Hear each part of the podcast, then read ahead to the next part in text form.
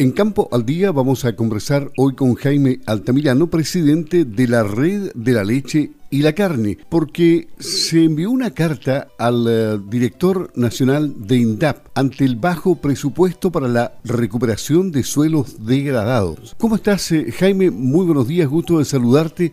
Este es un tema que a ustedes les preocupa y así lo manifestaron, ¿no? Hola, buenos días. Buenos días a ti, Luis, y a toda la audiencia de Radio Sagua. Y gracias por el espacio también que nos das para, para comentarte. Sí, efectivamente nosotros eh, le enviamos una carta al director nacional eh, mostrando nuestra inquietud de la baja del presupuesto para el programa de suelo degradado, que se habla de 11 mil millones de pesos. Incluso se dice que es el 50% del presupuesto normal que teníamos.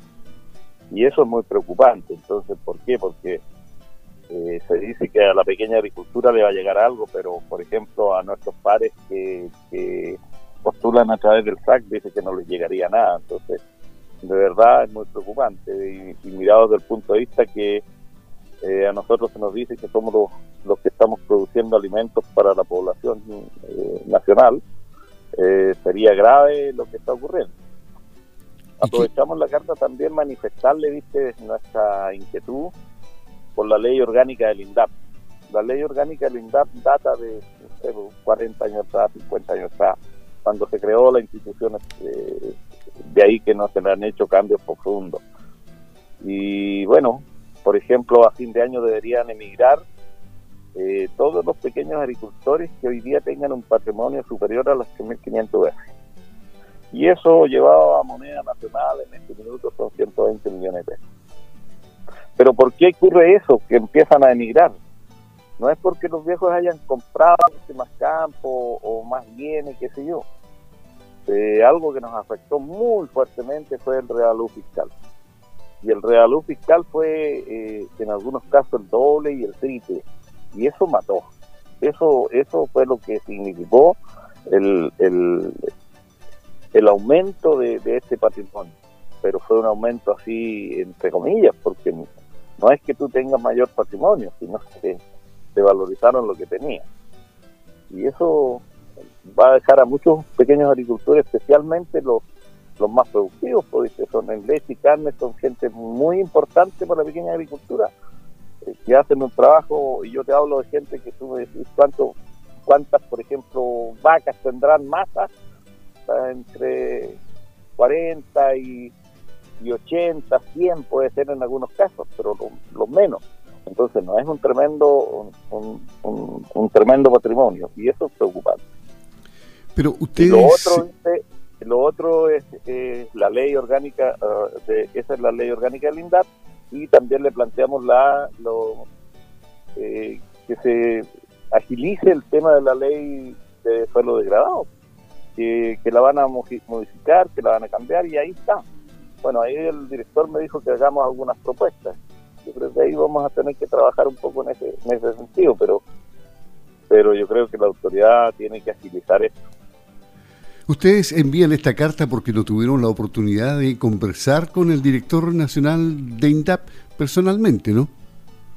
No, si incluso eh, conversamos con él, dice, pero para que quede algo por escrito y tengamos una respuesta porque nosotros como nos debemos a nuestros socios, ¿viste?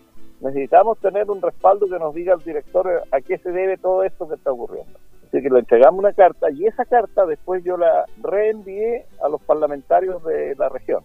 Eh, bueno, nadie me ha contestado nada hasta aquí. Pues bueno, hace ocho días, más o menos diez días que envié la carta. ¿Y esperan respuesta de los parlamentarios ustedes también? Bueno, por supuesto, pues sí, sí. Yo creo que ellos, ellos conocen la zona, así que ellos son los llamados. Además, eh, sabido por todo, viste que tenemos dos parlamentarios en la zona que están en la Comisión Agrícola, así que, que el señor Jürgen y la señorita Nullao. Entonces, ellos tendrían que, que por lo menos son los que, están más encima del tema.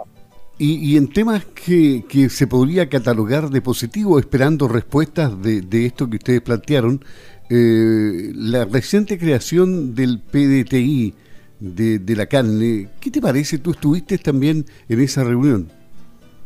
Bueno, sí, yo participé prácticamente en todas las reuniones, pero ahora ya se formalizó, viste, eh, porque se hizo un trabajo ahí bastante interesante, viste, al comienzo. donde se empiezan a poner las cartas sobre la mesa de, qué es lo que se quiere, para dónde se quiere ir y creo que creo que para la agricultura familiar campesina es importante estar ahí, porque de alguna manera nosotros somos el primer eslabón de la cadena, porque somos los que producimos la mayor cantidad de terneros. Y además unos terneros de buena calidad, entonces no, eh, creo que tenemos que estar ahí y, por eso eh, decidimos estar porque eh, tenemos mucho que aportar ahí y además el sueño que tenemos como pequeña agricultura y como red de la leche y la carne es de que, que de verdad la cadena funcione y funcione de la mejor forma posible y transparente, ¿viste? que se digan las cosas y no que de repente sean de todo con cuestiones escondidas y así no avanzamos nada. Así que la verdad ese, día fue una muy buena jornada. Eh, creo que quedó una directora que es, eh, que es una directora de pago, quedó como presidenta creo que es bueno que también esté la mujer presente ahí. Así que estamos muy esperanzados de que podamos hacer un muy buen trabajo. Bien, muchas gracias eh, por, por, la conversación con Campo al Día. Jaime Altamirano, presidente de la Red de la Leche y la Carne. Vamos a estar atentos a lo que conteste o el director nacional de INDAP o los parlamentarios respecto a este tema y tú nos estarás contando oportunamente para Campo al Día. Muchas gracias, Jaime. Buenos días.